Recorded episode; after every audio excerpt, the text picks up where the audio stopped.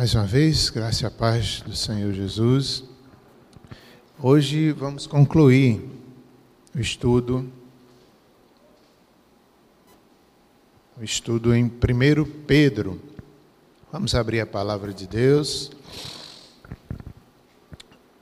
Tem sido muito bom esse estudo de Pedro. Acho que nós tivemos mais de 10 aulas. Eu não, não, contei exatamente, mas estão todas disponíveis no nosso canal do YouTube. Sempre eu mando para uma pessoa ou outra, recomendo. Quem não assistiu desde o início, vale a pena rever desde a primeira aula, acompanhar. É muito edificante. Nós tivemos, é, estão todas guardadas lá e você pode acompanhar porque eu acredito que cada crente deveria ter esse interesse, não é, de estudar todos os livros da Bíblia, de, de analisar, de conhecer. Nós estamos aqui para isso. Então, se você perdeu, volte, assista, analise, tire dúvidas. Para isso é a escola dominical. É, nós quase não estamos tendo oportunidade de perguntas, de tirar dúvidas, mas se houver, os irmãos podem é, falar durante a semana, né, no final do culto, sempre a gente pode tentar deixar um, um tempinho para as perguntas. É, eu estive outro dia, antes, antes da pandemia, em João Pessoa, e eu vi lá na igreja. Na igreja, eles têm um momento de tirar dúvidas. As pessoas mandam as perguntas e, no, do, e o pastor, os pastores tentam responder às dúvidas que vão surgindo na igreja. Aí eles separam uns cinco minutinhos da escola dominical para tirar aquela dúvida. Eu achei interessante, eu tenho vontade de fazer aqui. Depois a gente, se Deus quiser, a gente pode tentar fazer isso. Mas não percam, aproveite todo o esforço, todo o estudo. É, agradecemos a todos que ajudaram nesse estudo. Agradeço ao presbítero Silvio, né, que está ali. Ele foi um incentivador, me emprestou material. Muito obrigado. Inclusive, o estudo de hoje eu baseei no, no comentário de Hernandes Dias, que o irmão me emprestou, e também de Spru. Então, obrigado pela sua disponibilidade. Foram dez aulas, com a de hoje, décima primeira. Ok. Então vamos ler capítulo 5.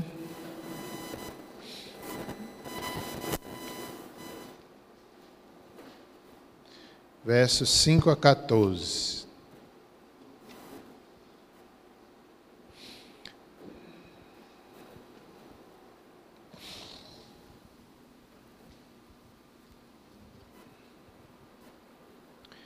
A aula passada foi sobre os deveres do ministério, foi tão boa, fui tão abençoado, que passei a semana pensando nessa aula, no, na vocação.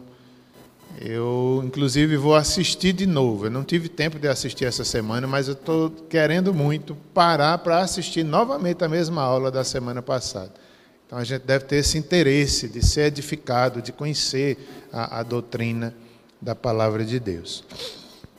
Vamos ler versos finais, versos 5 a 14, do apóstolo Pedro a uma igreja que estava sofrendo pela fé que tinha. Rogo igualmente aos jovens, sede submissos aos que são mais velhos, outros sim, no trato de uns com os outros, cingivos todos de humildade, porque Deus resiste aos soberbos, contudo aos humildes concede a sua graça. Humilhai-vos, portanto, sob a poderosa mão de Deus, para que ele, em tempo oportuno, vos exalte, lançando sobre ele toda a vossa ansiedade, porque ele tem cuidado de vós. Sede sóbrios e vigilantes. O diabo, vosso adversário, anda em derredor como leão que ruge, procurando alguém para devorar. Resisti-lhe firmes na fé, certos de que sofrimentos iguais aos vossos estão se cumprindo na vossa irmandade espalhada pelo mundo. Ora, o Deus de toda graça, que em Cristo vos chamou à sua eterna glória, depois de terdes sofrido um pouco, ele mesmo vos há de aperfeiçoar, firmar, fortificar e fundamentar. A ele seja o domínio pelos séculos dos séculos. Amém. Por meio de Silvano, que para vós é fiel irmão, como também o considero, vos escrevo resumidamente, exortando e testificando de novo que esta é a genuína graça de Deus, nela estai firmes. Aquela que se encontra em Babilônia, também eleita, vos saúda, como igualmente meu filho Marcos. Saudai-vos uns aos outros com ósculos, ósculo de amor. Paz a todos vós que vos achais em Cristo. Querido Deus, obrigado por esse estudo que tivemos cada domingo, toda porção que o Senhor enviou para nós, toda bênção, toda condição, todo entendimento, de tal forma que estamos certamente mais fortalecidos em nossa fé, mesmo quando somos provados. O Senhor nos fortalece e concede graça. Abençoa-nos também nessa manhã, em nome de Jesus. Amém. É, Agostinho dos grandes teólogos da igreja, na antiguidade, antes da reforma, depois da igreja primitiva, ele dizia uma frase muito conhecida: Deus Todo-Poderoso, tu nos fizeste para ti, e nosso coração permanece inquieto até encontrar descanso em ti. Então, ele mostra essa frase que o homem só encontra quietude quando se submete ao Criador, quando encontra a sua graça, quando encontra a sua força. Nesse estudo também, nós, nós vimos aqui há uma frase de um filósofo, eu acho que o nome dele é Martin Heidegger, eu não, não sei bem pronunciar, dos maiores filósofos dos últimos tempos, ele disse que todos os seres humanos vivem a sensação de terem sido lançados caoticamente na situação em que é, se encontram. Um tipo de preocupação que pesa em nós e nos leva ao desespero. Então, esse filósofo, acredito que ele não seja crente, ele fala desse desespero da humanidade. É como se o homem se sentisse abandonado no universo. Quem nos criou? Será que há um Deus? Porque estamos aqui e silenciosamente cada ser humano sofre. Mas Agostinho diz que isso só dura até enquanto você não conhece a Cristo. Até enquanto você não se rende diante de Deus. Quando você conhece a Deus, essa ansiedade para, essa, esse desconforto universal, essa falta de cuidado divino, esse sentimento de abandono. Quando a gente conhece a palavra de Deus, quando a gente conhece Cristo, isso é substituído pelo cuidado paternal de Deus, pela confiança, pela fé, e nisso nós encontramos quietude, descanso e podemos viver pela fé, na confiança no nosso Deus. É, esses versos, é, esses versos, né, primeiramente o versículo 5, que foi lido, o Pedro, o apóstolo Pedro, que é um, um apóstolo que viu Cristo sofrendo, ele mesmo sofreu, ele negou ao próprio Cristo, então ele, ele agora está mais experiente, ele foi fortalecido e pode consolar aquela igreja que estava sofrendo. Então ele diz aqui nas suas palavras finais: rogo igualmente aos jovens. É tão bonito nessa, não só Pedro, mas Paulo também, essa delicadeza apostólica. Eles poderiam simplesmente dar uma ordem, mas aqui ele está dizendo: eu rogo, eu vos peço, eu vos exorto, eu vos ensino. Eu ensino, ele tinha acabado de ensinar toda a igreja e agora ele se volta para os jovens. E ele disse: Jovens, eu quero vos ensinar. Jovens, há um estilo de vida de, que vocês devem viver desde a juventude. Aprendam a ser humildes, aprendam a ser submissos. E realmente, né, quando a gente olha para as igrejas, para o mundo, infelizmente a juventude é marcada por muita rebeldia, é marcada por choque de gerações, até mesmo dentro da igreja. É verdade que às vezes até dentro da igreja os jovens querem novidade, acham que, né, por falta de humildade, se acham melhores às vezes do que a geração passada e há aquele conflito de gerações dentro da igreja. E Pedro está advertindo: né, cuidado, sejam submissos aos mais velhos, não só aos presbíteros, não só à liderança da igreja, mas a, aos homens mais velhos da igreja também. E isso é tão importante quando um jovem entende isso. Para a ordem da igreja, para a paz no meio do povo de Deus, cada jovem deve tentar ser submisso. Deve procurar viver uma vida de submissão a Deus, aos presbíteros e aos homens da igreja, e depois ele vai dizer uns aos outros, uns aos outros. É a marca de todo cristão, é a humildade, é a submissão. E quando a gente é jovem, às vezes é, é, difícil a gente ser submisso, parece chato, parece que não é correto, mas é bênção, é bênção, porque Deus resiste aos orgulhosos, mas Ele abençoa os humildes. Aqueles que são humildes só têm a ganhar, só têm, a, a, têm do seu lado Deus. Deus está do lado dos humildes. Dos orgulhosos, Deus é contra os orgulhosos. Então os jovens devem se lembrar disso. É, essa questão do choque de gerações dentro da igreja, deve haver humildade de ambos os lados.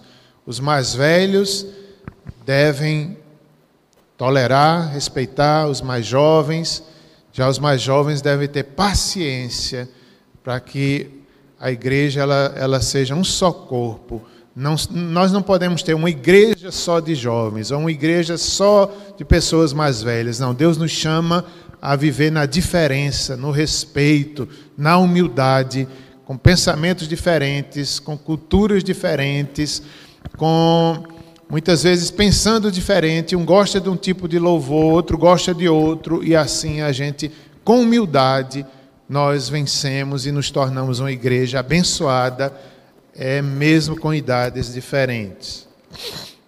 Inclusive, eu estava lendo alguma coisa sobre isso, que quão saudável é para a igreja é, vivenciar idades diferentes. E é verdade. Às vezes a gente perde um pouco isso, né, quando a gente separa as crianças de dois, três anos, quatro, cinco anos.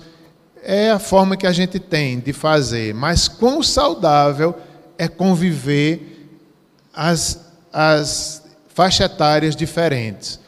Eu tive até vontade da gente fazer um acampamento de jovens e adolescentes e trazer as crianças para esse acampamento também.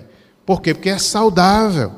É saudável. O mais jovem aprende com, ou melhor, a criança aprende com o jovem, com o adolescente. E às vezes a gente esquece disso. A gente quer separar casal para um lado, jovem para outro de certa forma é natural, mas como a igreja aprende quando ela se sujeita uns aos outros, quando a gente convive com todas as idades, respeitando humildemente uns aos outros. A falta de humildade.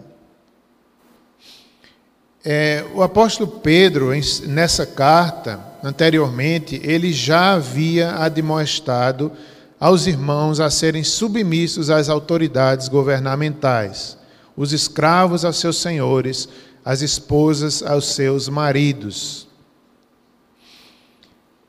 A submissão, segundo Hernandes Dias, é uma característica do comportamento cristão. A decisão de se se colocar debaixo da liderança de outros por amor à ordem e para a prática do bem. Então, é algo consciente.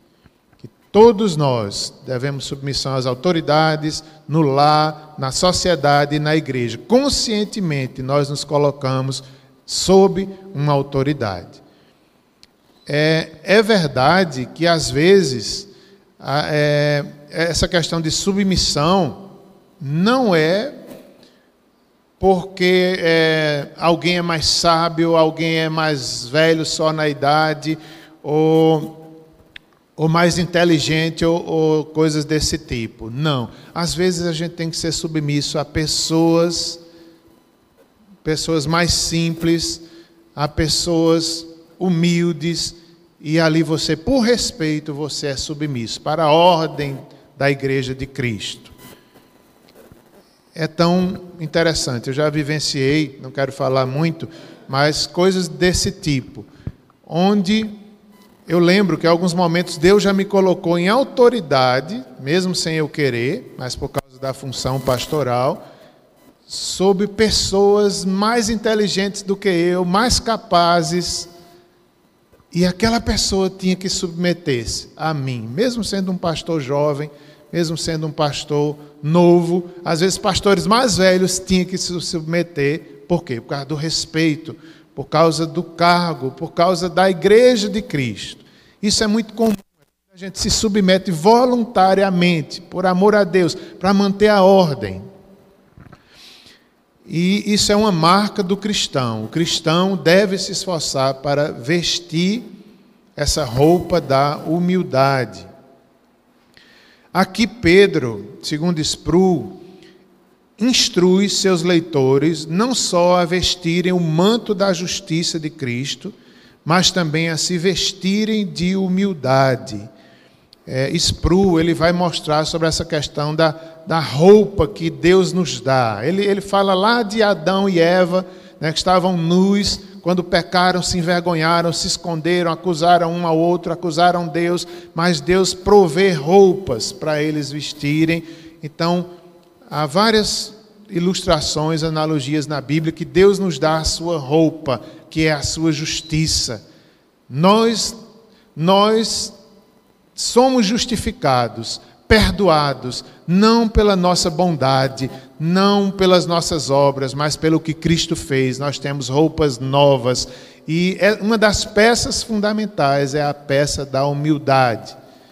Ele explicando, né, ele traz exemplos como é, nós devemos nos cingir da humildade. Todo cristão. É como se nós amarrássemos em nossa cintura um pano, uma, uma, uma veste que se chama humildade. E explicando isso, ele fala que os escravos antigamente amarravam, cingiam um pano branco na, é, na sua cintura para diferenciar do que era escravo e do que não era. Então, todo cristão deveria vestir a humildade. Uma peça fundamental do cristão é exatamente se vestir do manto da justiça e também se vestirem da humildade. Os humildes recebem graça e os orgulhosos recebem a resistência do próprio Deus. Quando nos aproximamos de Deus com humildade, Ele não nos resiste, mas acrescenta graça sobre graça. Deus odeia o pecado de orgulho foi o orgulho que transformou Lúcifer em Satanás, Isaías 14, 12 em diante. Foi o orgulho que instigou Eva a comer o fruto proibido. Então vejam só, por isso que Pedro diz aos jovens inicialmente e depois a toda a igreja: sede submisso aos que são mais velhos, outros sim, no trato de uns com os outros, cingivos, vestivos todos de humildade. Deus resiste soberbos, contudo os humildes concede a sua graça. Deus odeia o orgulho. Como é um pecado comum, a gente às vezes se orgulha, mas a gente precisa lembrar disso no trato de uns para com os outros. Uns para com os outros. Considerai os outros superiores. Seja humilde, aprenda é uma marca de todo cristão. Agora, verso 6. No verso 6, ele ensina: Humilhai-vos, portanto, sobre a poderosa mão de Deus, para que ele, em tempo oportuno, vos exalte. Aqui ele diz como cristão, deve andar diante de Deus, com humildade. Com humildade, é, humilhar-se diante de Deus não, não é fácil. Não é fácil. Quebra o nosso orgulho, quebra o nosso coração duro. O ateu não se dobra diante de Deus por causa do orgulho. Ele, ele quer saber mais do que Deus, ele acha que está entendendo tudo. Ele não vê um Criador, mas é orgulho, é o pecado. Ele deve se dobrar diante de Deus. Humilhai-vos, se dobrem, reconheça o Criador, reconheça que há um Deus que sustenta todas as coisas. Sob a poderosa mão de Deus a poderosa mão de Deus. Existe, é, é uma figura bíblica, claro que Deus não tem mãos, não tem órgãos humanos, mas ele fala aqui no sentido da força de Deus. Reconheçam que há um poder, a, a, forte mão de Deus, o poder de Deus, reconheça, se dobre diante dele. Há um, há um superior, há um Criador.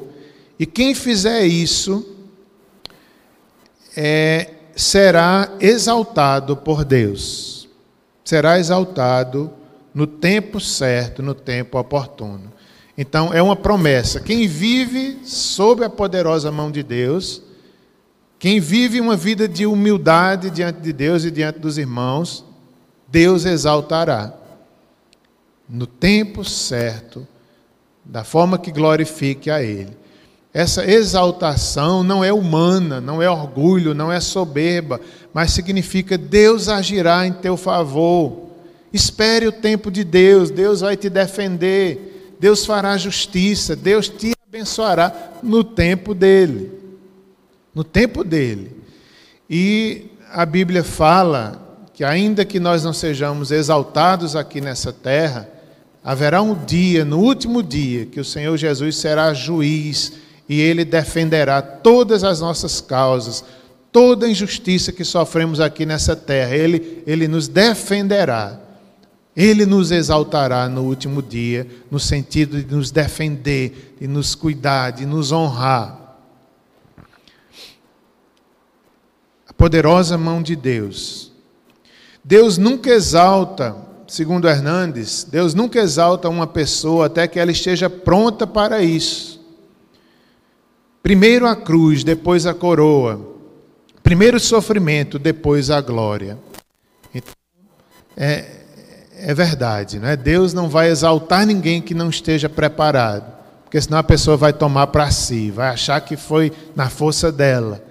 Mas quando ela está pronta, quando ela é humilde, é, quando ela é humilde, ela, mesmo quando ela foi exaltada, ela vai dizer: Não fui eu, foi Deus, foi a graça de Deus, foi a força de Deus ela não vai tomar para si, ela não vai ser orgulhosa quando Deus o exaltar. Ela dará honra a Deus, ela reconhecerá que foi a mão forte de Deus.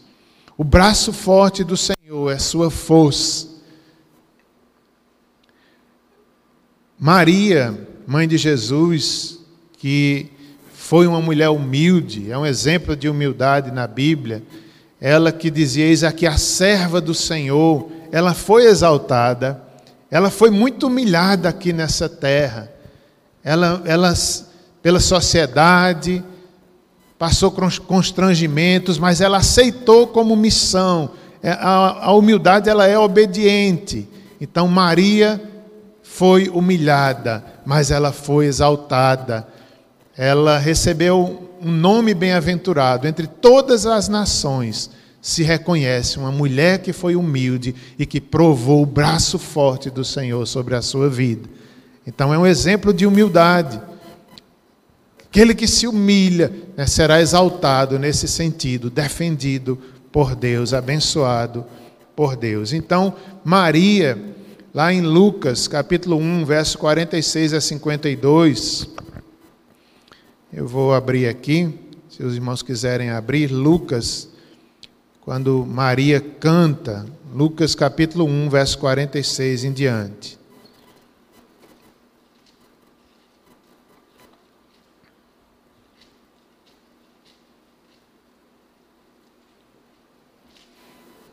Então veja o que Maria fala sobre o braço poderoso, sobre o Deus que exalta os humilhados, como ela foi.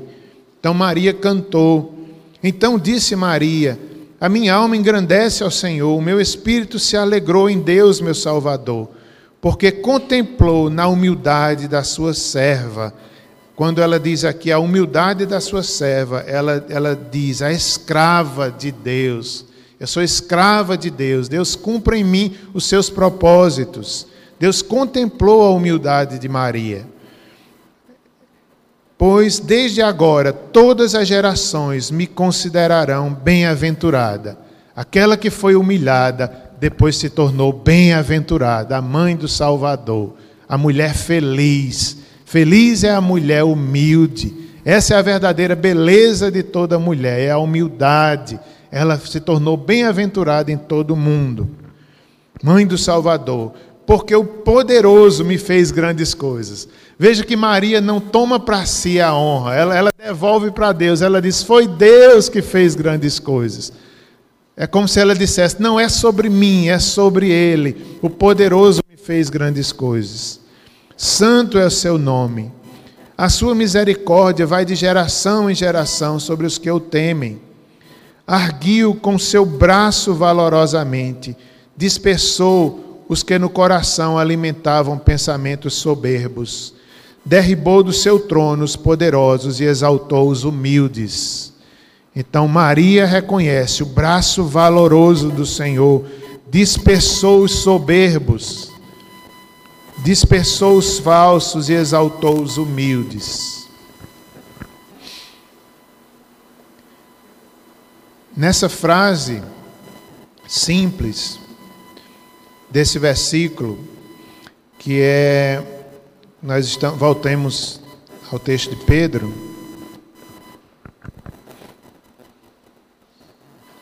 Humilhai-vos debaixo da poderosa mão de Deus. Essa frase simples, nós temos, segundo Spru, um microcosmo de toda a vida cristã a obediência significa submeter-se ao braço do Senhor, reconhecendo como Senhor e reconhecendo Sua autoridade eterna, de exigir de nós o que Ele lhe agrade, ao que, ao que quer que Ele agrade. Quando fazemos isso, a exaltação virá no tempo certo. Então, esse versículo é é como se fosse o coração do cristianismo. Humilhai-vos. Humilhai-vos debaixo da potente mão de Deus. É, é, em outras palavras, era se você, só um exemplo que eu estou imaginando agora, se você pudesse, se você fosse morar em um país que não pudesse ter a Bíblia e você tivesse que levar um só versículo Talvez fosse bom levar esse aqui, como se fosse o coração. Humilhai-vos debaixo da potente mão de Deus. Isso significa que Deus pode fazer de nós o que quiser.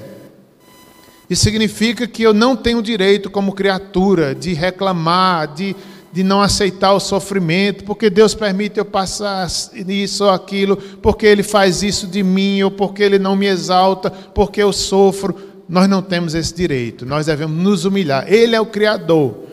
Quando a gente diz isso, nós estamos dizendo: o Senhor pode fazer de mim o que lhe agrada, e eu me submeto, e eu aceito, eu reconheço que Ele é sábio, eu reconheço que Ele sabe o que está fazendo, Ele me fez assim porque Ele está glorificando o nome dEle, e eu me dobro, e eu aceito, e Ele me dará a sua graça, e Ele vai me exaltar no tempo certo. Então, é o cerne do cristianismo, esse princípio: humilhai-vos diante de Deus, aceitem, sejam aceitem a sua soberania.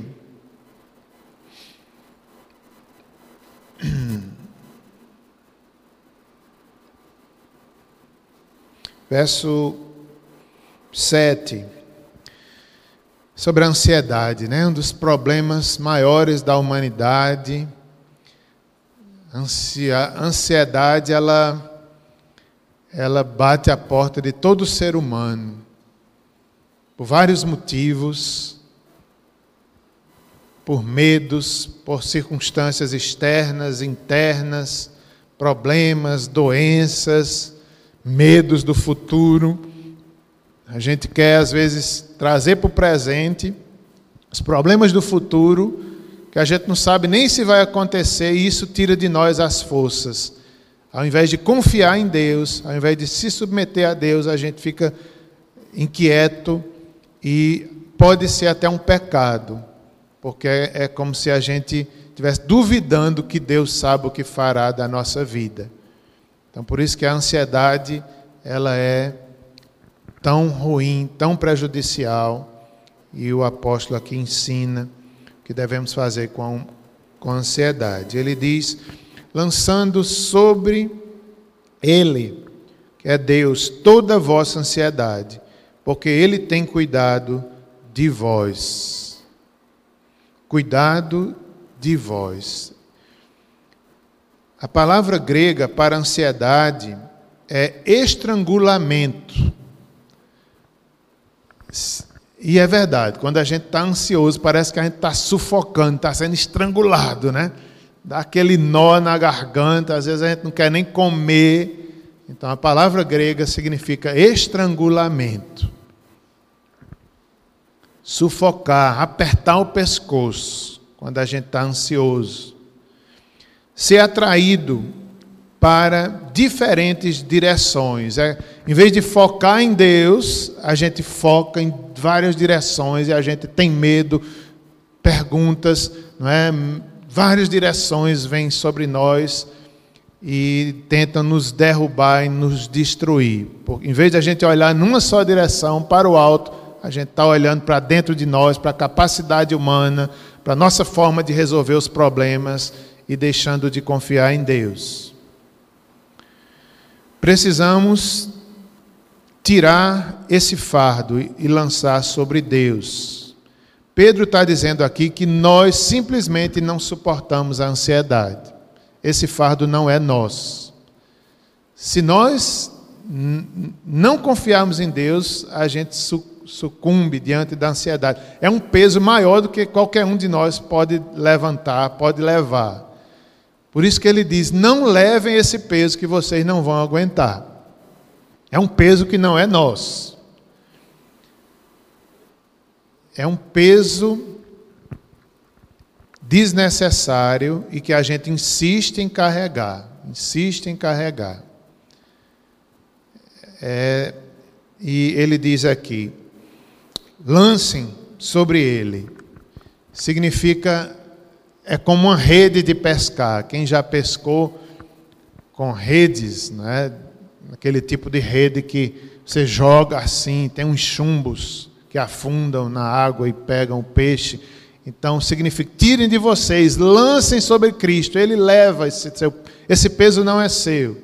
Não fique para você, mas através da oração, que é o remédio para a ansiedade, é a oração, a entrega, a submissão, a confiança você diz: Eu não posso, eu não aguento.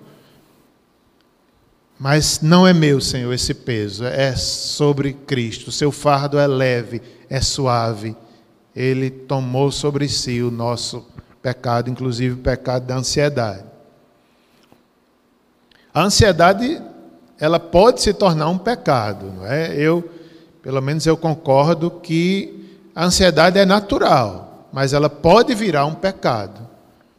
De certa forma, a ansiedade tem um lado até positivo, né? A gente se cuida, a gente foge de um momento difícil por causa da ansiedade.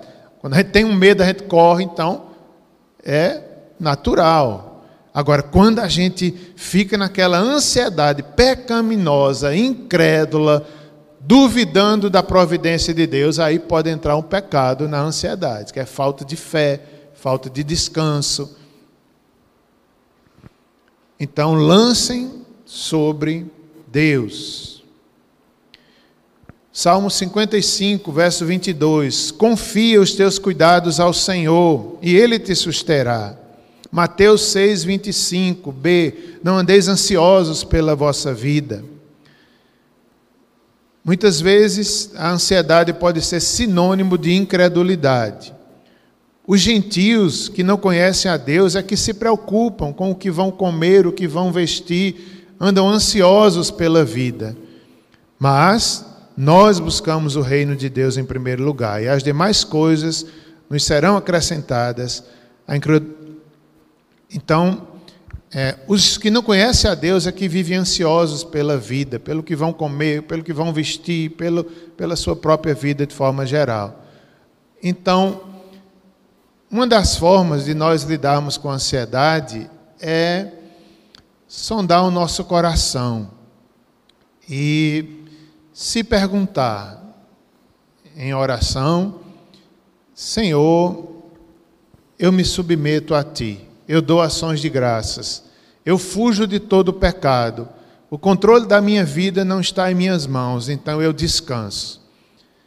É como se a parte que nos cabe é fugir do pecado.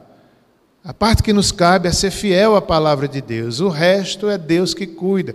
Nós devemos buscar o reino em primeiro lugar e as outras coisas nos são acrescentadas. O que nós podemos fazer é fugir do pecado, é obedecer a Deus, e o resto quem cuida é Deus. Esse, esse peso não é nosso, esse Deus é de Cristo, Ele tomou por nós. Filipenses 4, versos 5, 6 e 7, por aí, fala que perto está o Senhor não andeis ansiosos por coisa alguma, em tudo, porém, sejam conhecidas diante de Deus as vossas petições, pela oração e pela súplica com ações de graças. E a paz de Deus, que excede todo o entendimento, guardará o vosso coração e a vossa mente em Cristo Jesus. Então, Paulo, ele fala aos filipenses que estavam ansiosos por problemas na igreja, por problemas pessoais, circunstâncias diversas os irmãos ali de Filipos estavam passando, e Paulo diz: o remédio é a humildade, o exemplo de Cristo que se humilhou, se tornou servo, obediente, e o remédio também é a oração confiante o remédio para a ansiedade. É a oração, a submissão a Deus. Não andeis ansiosos por coisa alguma, mas que sejam conhecidas diante de Deus as vossas petições e súplicas e orações. O que nós devemos fazer é adorar, é agradecer e assim lançar nossa ansiedade sobre o Senhor. Ele tem cuidado de nós. O pensamento. Outro dia, eu estava conversando com um psiquiatra há poucos dias, por causa do meu irmão, e ele disse umas coisas interessantes ele, ele disse assim: não é à toa que o nome mente é mente. Significa que a nossa mente mente para a gente. Eu achei interessante isso vir de um psiquiatra, que talvez não seja nem crente, eu não conheço. Mas aquilo ficou, eu fiquei pensando sobre aquilo. Um psiquiatra que estudou a mente humana, ele disse que Todos nós, inclusive ele falou assim, não é só a pessoa doente que tem pensamentos descontrolados, todos nós temos. Qual é a diferença? É que a gente controla, que a gente julga. E o crente tem a palavra de Deus para fazer isso, para nos orientar, para nos impedir que nós sejamos dominados pela ansiedade ou pela mentira que nossa mente conta para nós. É o estudo não um psiquiatra, mas o estudo mostra que 70% das nossas ansiedades não acontece. A gente sofre em vão. A mente da gente fica mentindo. E se isso acontecer, e se for assim, aí você vai sofrendo e vai acreditando na mente. Isso nós estudamos aqui em Pedro também, é o efeito noético do pecado. O pecado atingiu nossa mente, descontrolou. Em vez de confiar em Deus, ao invés de ver as coisas como Deus vê, a gente vê como o homem vê e a gente se apavora e a gente está ansioso, porque a nossa mente mente para nós. Por isso que ele termina aqui em Filipenses dizendo: tudo que é verdadeiro, tudo que é respeitável, tudo que é puro, tudo que é justo, tudo que é amável, se tem boa fama, se tem virtude, se há virtude, se algum louvor existe, seja isso que ocupe o vosso pensamento. Então a gente tem que cuidar do nosso pensamento, encher da palavra julgar as coisas pela palavra. Né? Cada mau pensamento, cada ansiedade a gente deve levar para Cristo em oração. Porque é normal do pecador, é normal do ser humano, a gente né, tem pensamentos descontrolados. Mas há uma forma de dominar, é submeter-se a Deus, é fazer calar a nossa alma diante do Senhor, responder em fé, amar a palavra de Deus o que nos preocupa, né? Circunstâncias externas, internas, doenças, desemprego, inimizades. Mas quem é Deus? Ele diz aí, lançando sobre Deus a vossa ansiedade, ele tem cuidado de vós. Deus é fiel, é criador, é confiável, é todo-poderoso, vale a pena entregar a ele em oração.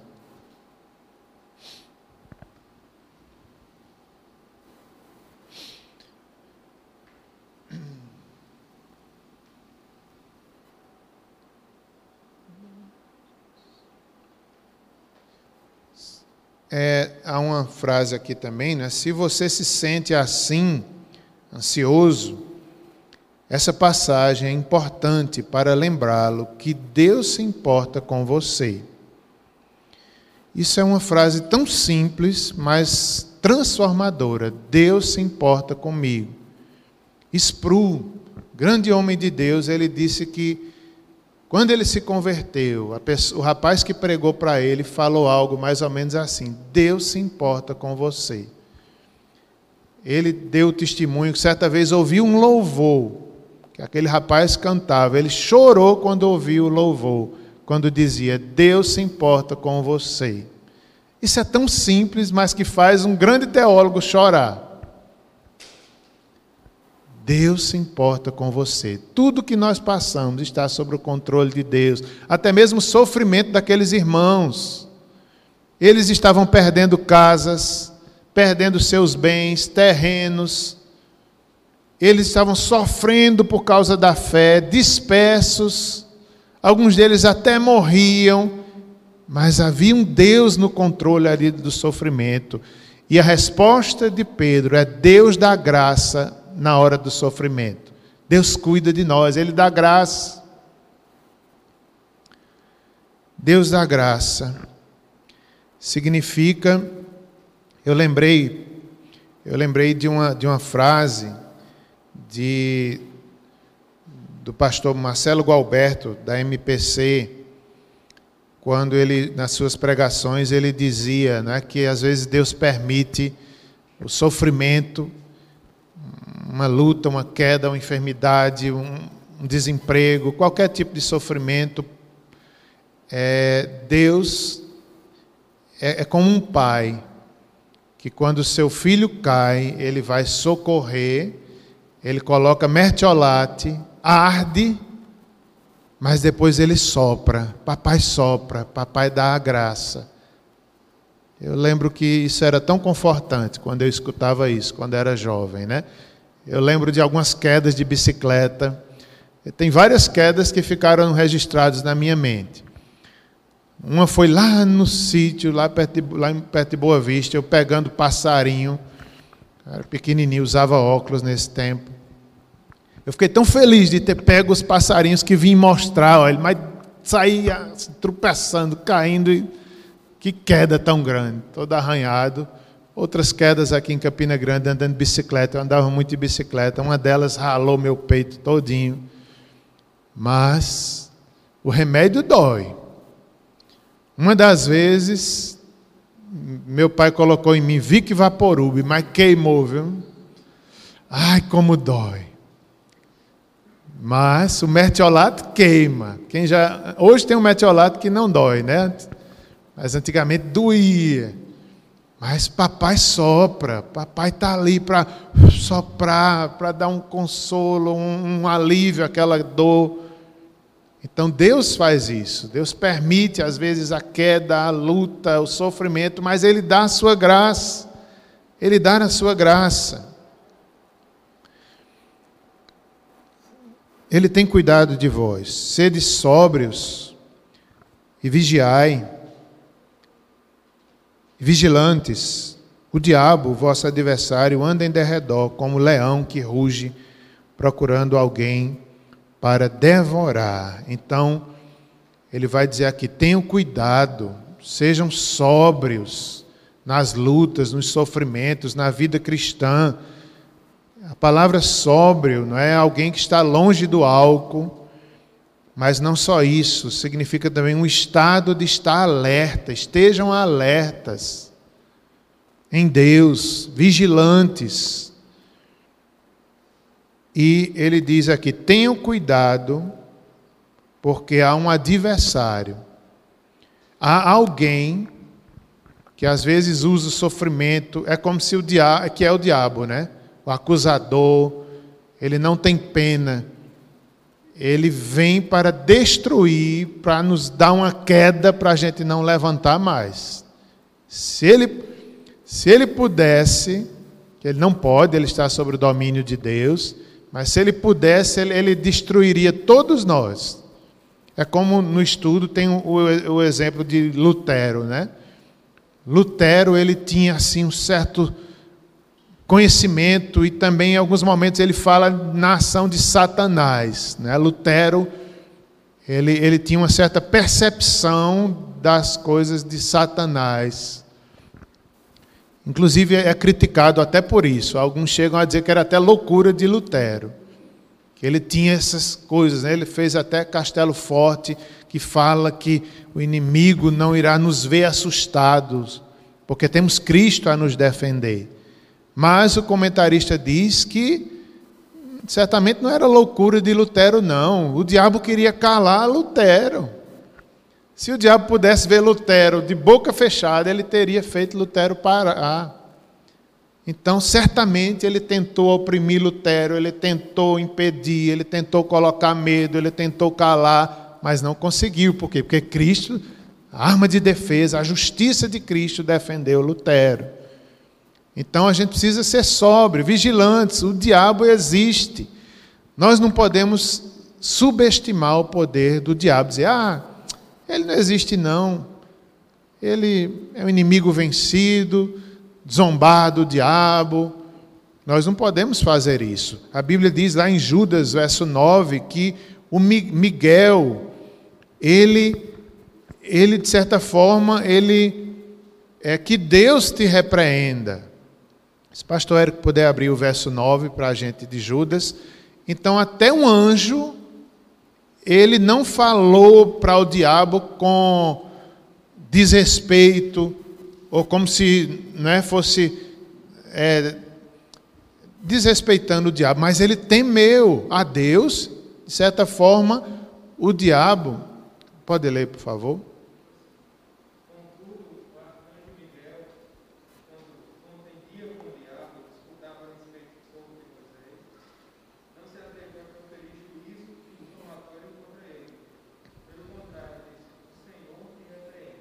Exatamente. O próprio arcanjo, não era? O arcanjo Miguel, quando estava ali disputando o corpo de Moisés, Satanás de alguma forma aparece ali e ele não profere juízo contra Satanás, porque quem vai condenar Satanás é Deus, não é Miguel, não. Então, aquela, né, o anjo, ele Leia aí, por favor. Ele não profere juízo infamatório. Certo? Então há um respeito ali, porque quem vai condenar Satanás é o próprio Deus, não somos nós, nem são os anjos. Ele é um anjo rebelde, mas ele é forte por quê? Porque ele era um anjo. Deus tinha dado a ele poderes. Um anjo só podia destruir cidades. Imagine Satanás, que certamente era o maior deles. Então a gente não pode querer mandar em Satanás, desrespeitar ele, achar que eu sou mais forte do que ele. Não. Ele sabe a nossa fraqueza. Quem nos defende é Cristo. Nós não vamos lutar contra Satanás sozinho, não, que a gente perde. Mas Cristo é nossa defesa. A gente, esse verso nos lembra isso: sede sóbrios e vigilantes. O diabo, o vosso adversário, anda em derredor como leão. Ele não é o leão da tribo de Judá, mas ele é um imitador ele, ele ruge como leão para amedrontar, para pegar suas presas, mas é um falso rugido. Ele não é o leão da tribo de Judá, mas ele parece com um leão, rugindo como um leão, procurando alguém para devorar.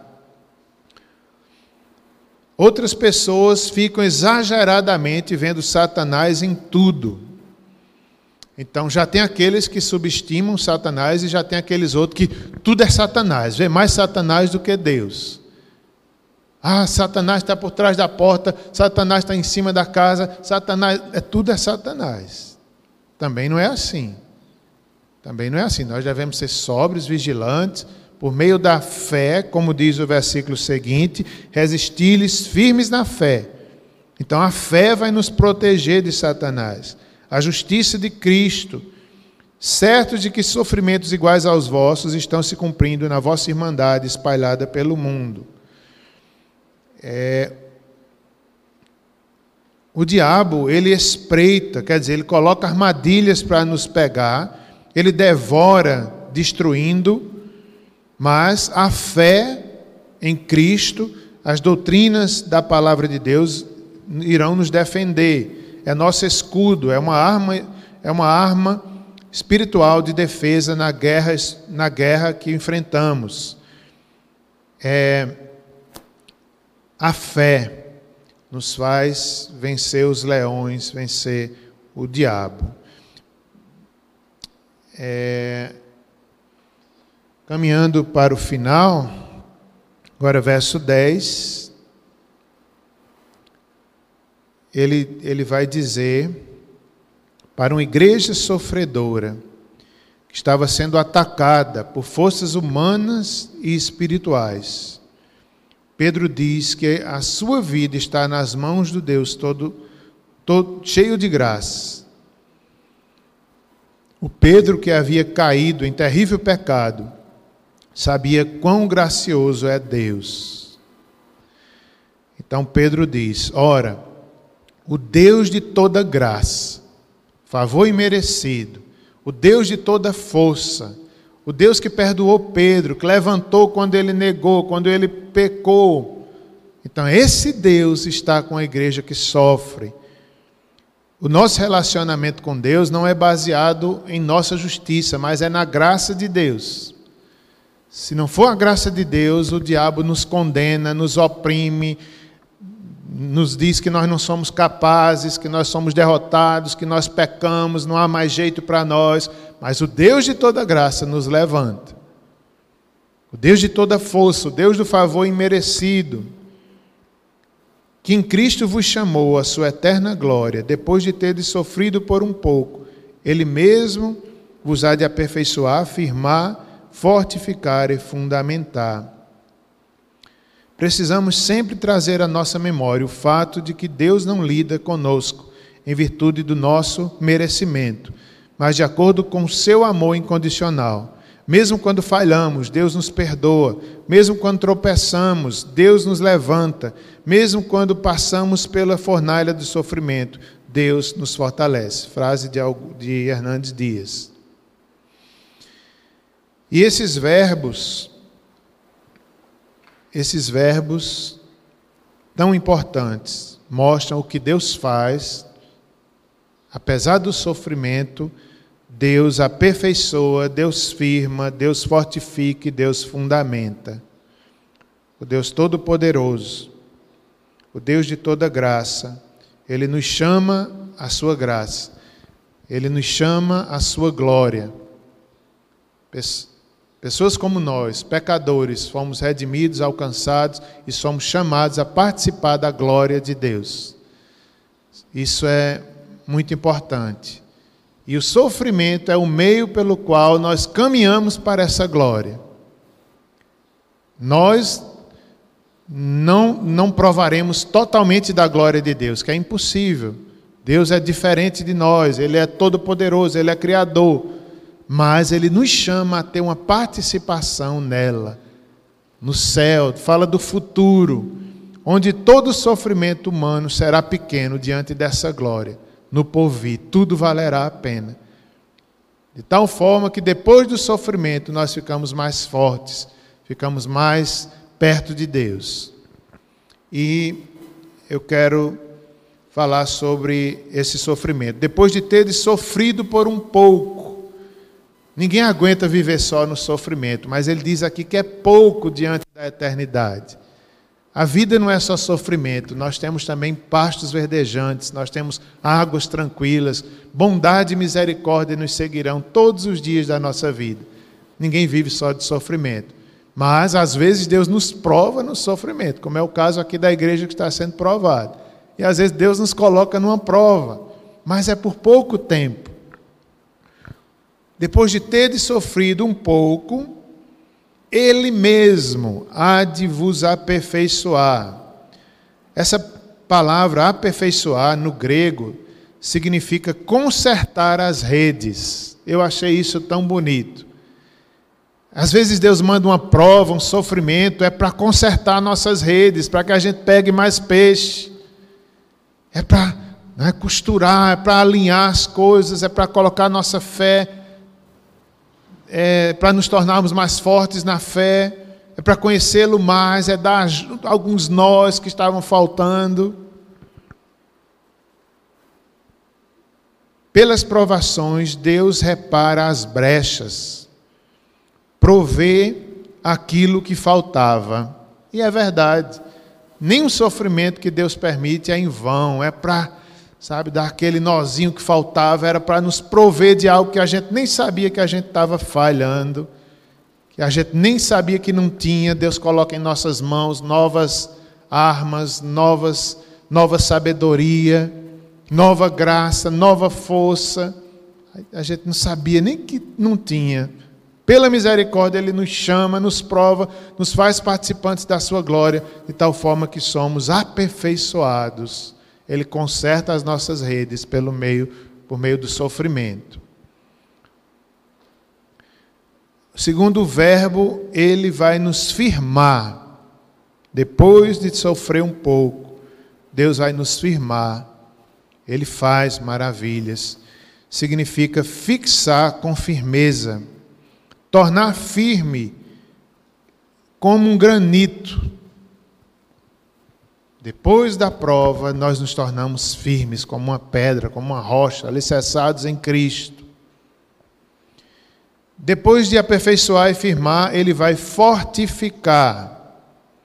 Significa encher de força, novas forças. E fundamentar significa lançar um alicerce sólido, um, um, um, alicerce um fundamento. E finalmente, os versos, verso 11, uma doxologia pequena, um louvor, uma adoração.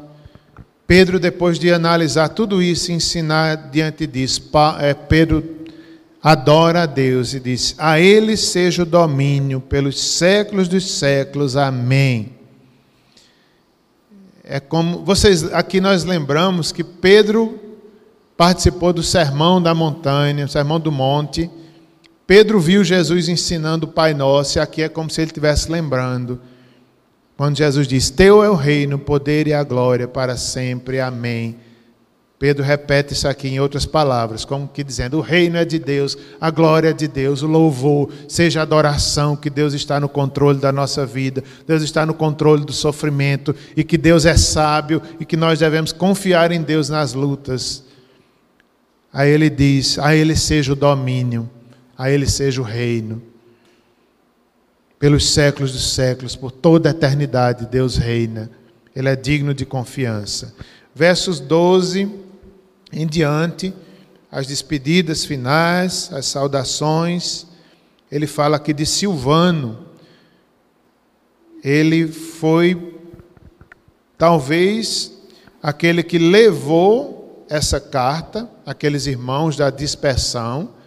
Talvez o amanoense, ou seja, aquele que escreveu para Pedro essa carta. Pedro ia dizendo, ali inspirado pelo Espírito Santo, e ele ia escrevendo. Então é Silvano, é provavelmente Silas, que viajava com Paulo nas suas viagens missionárias, um líder da igreja primitiva, um homem fiel, um homem de Deus, e aqui ele faz uma referência a Silvano, homem digno, homem de fé, homem com bom testemunho.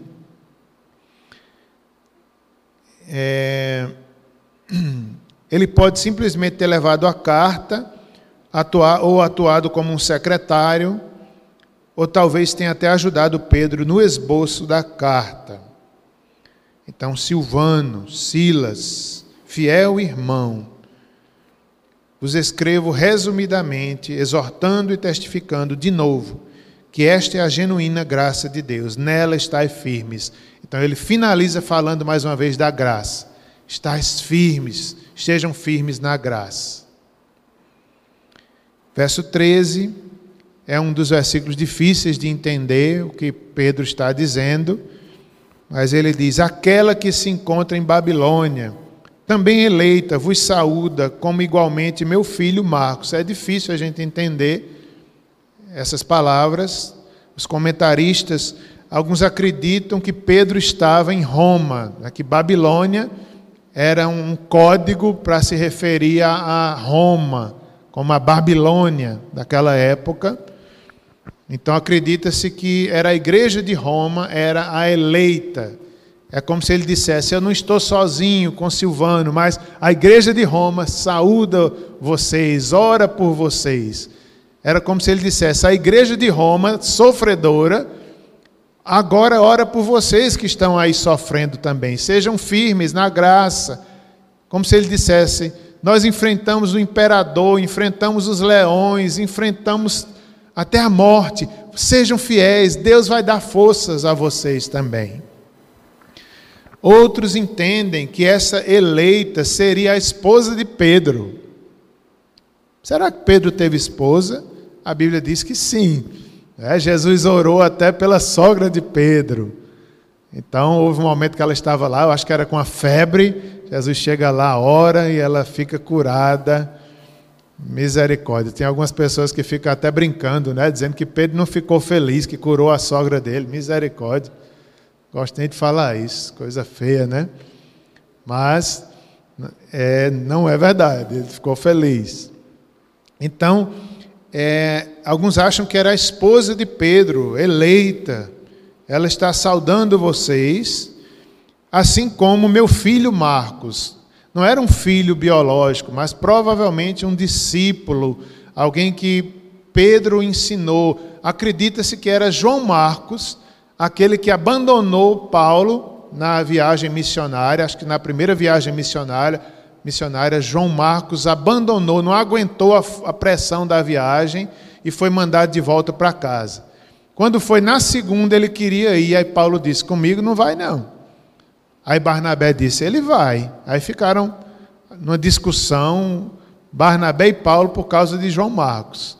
Mas é, acabou que Paulo não levou, mas Barnabé levou, e assim ele, ele depois, Paulo, lá na frente, já velhinho, reconhece o valor de João Marcos e provavelmente João Marcos, que estava aqui perto de Pedro, é, Deus usou ele para escrever o Evangelho de Marcos. Então veja como Deus é misericordioso.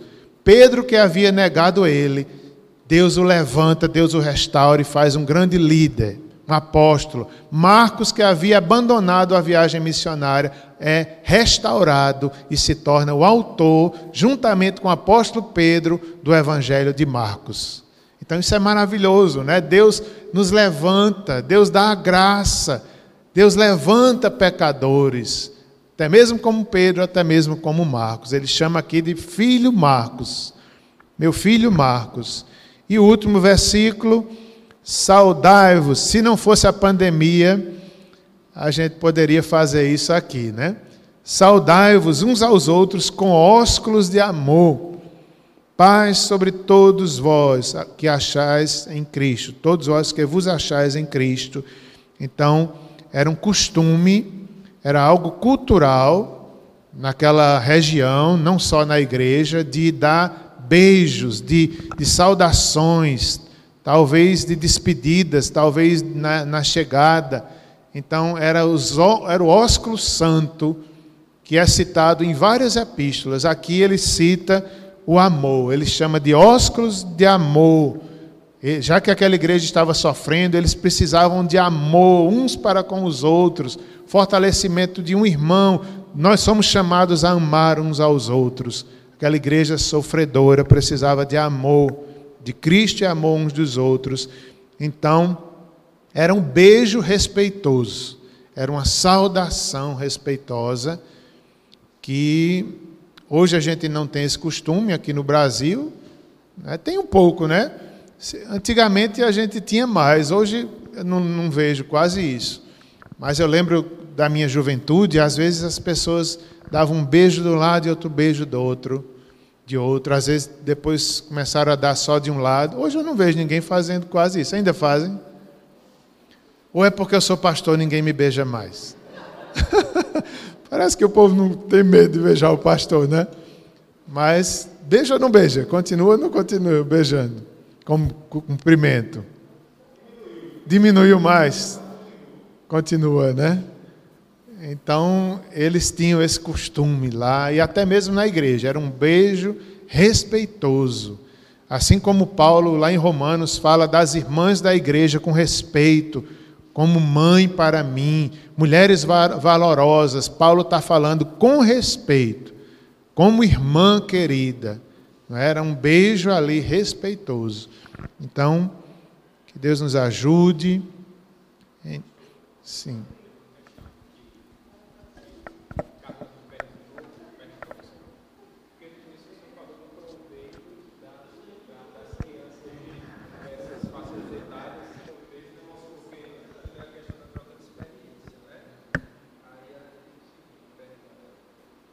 É uma pergunta para os que estão acompanhando pela internet.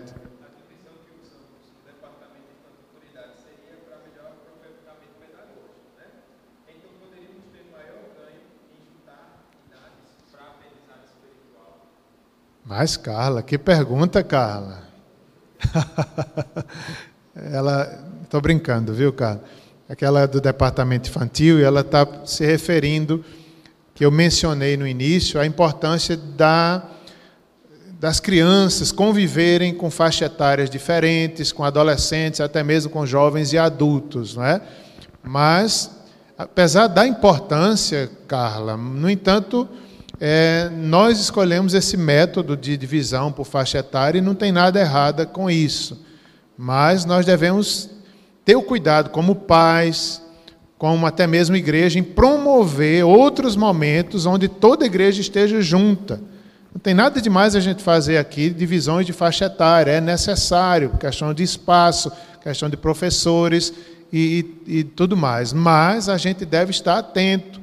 Os pais lembrarem de colocar seus filhos mais jovens para aprender com os mais velhos, com cuidado, e assim conviver todas as faixas etárias não isolar. Né? Por isso que a gente está sentindo tanta falta e a gente deve pedir a Deus das crianças na igreja, dos idosos na igreja.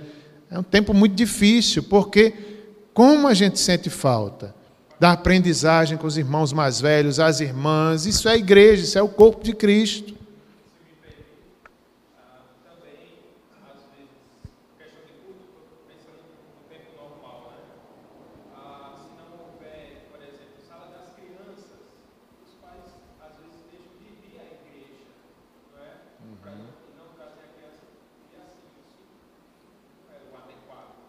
Exatamente.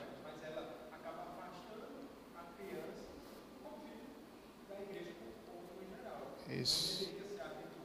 Exatamente. É verdade, não é? Se tem um departamento infantil, por exemplo, num culto à noite, não é errado a gente deixar nossos filhos subirem. Mas se não tem, eles ficam, a gente cuida, não é? Os pais são responsáveis. É saudável para a criança participar de um culto de adultos. Com todo cuidado, até mesmo um bebezinho ali no colo, o pai, se chorar, leva para fora, depois volta. Crianças de dois, três, quatro anos ali. Eu, eu, eu lembro várias vezes com meus filhos que a gente levava para eles participarem dos cultos. Quantas vezes, eu lembro de uma vez na central, Simone pregando e, e Sara e Débora dormindo ali no banco, antes de um ano. E eu cuidando, quantas vezes também eu pregando e Simone com as crianças ali do lado. Então, os pais às vezes é que erram. Né? Joga para o departamento infantil e não sabem dominar, disciplinar. Eu, eu sei que tem crianças que são difíceis. Né? Tem criança que bagunça, tem criança que não se concentra, mas tem que ir ensinando a cada domingo. Quando chegar em casa, conversa, explica. É, eu, eu já cheguei a levar a Juliana, pequenininha.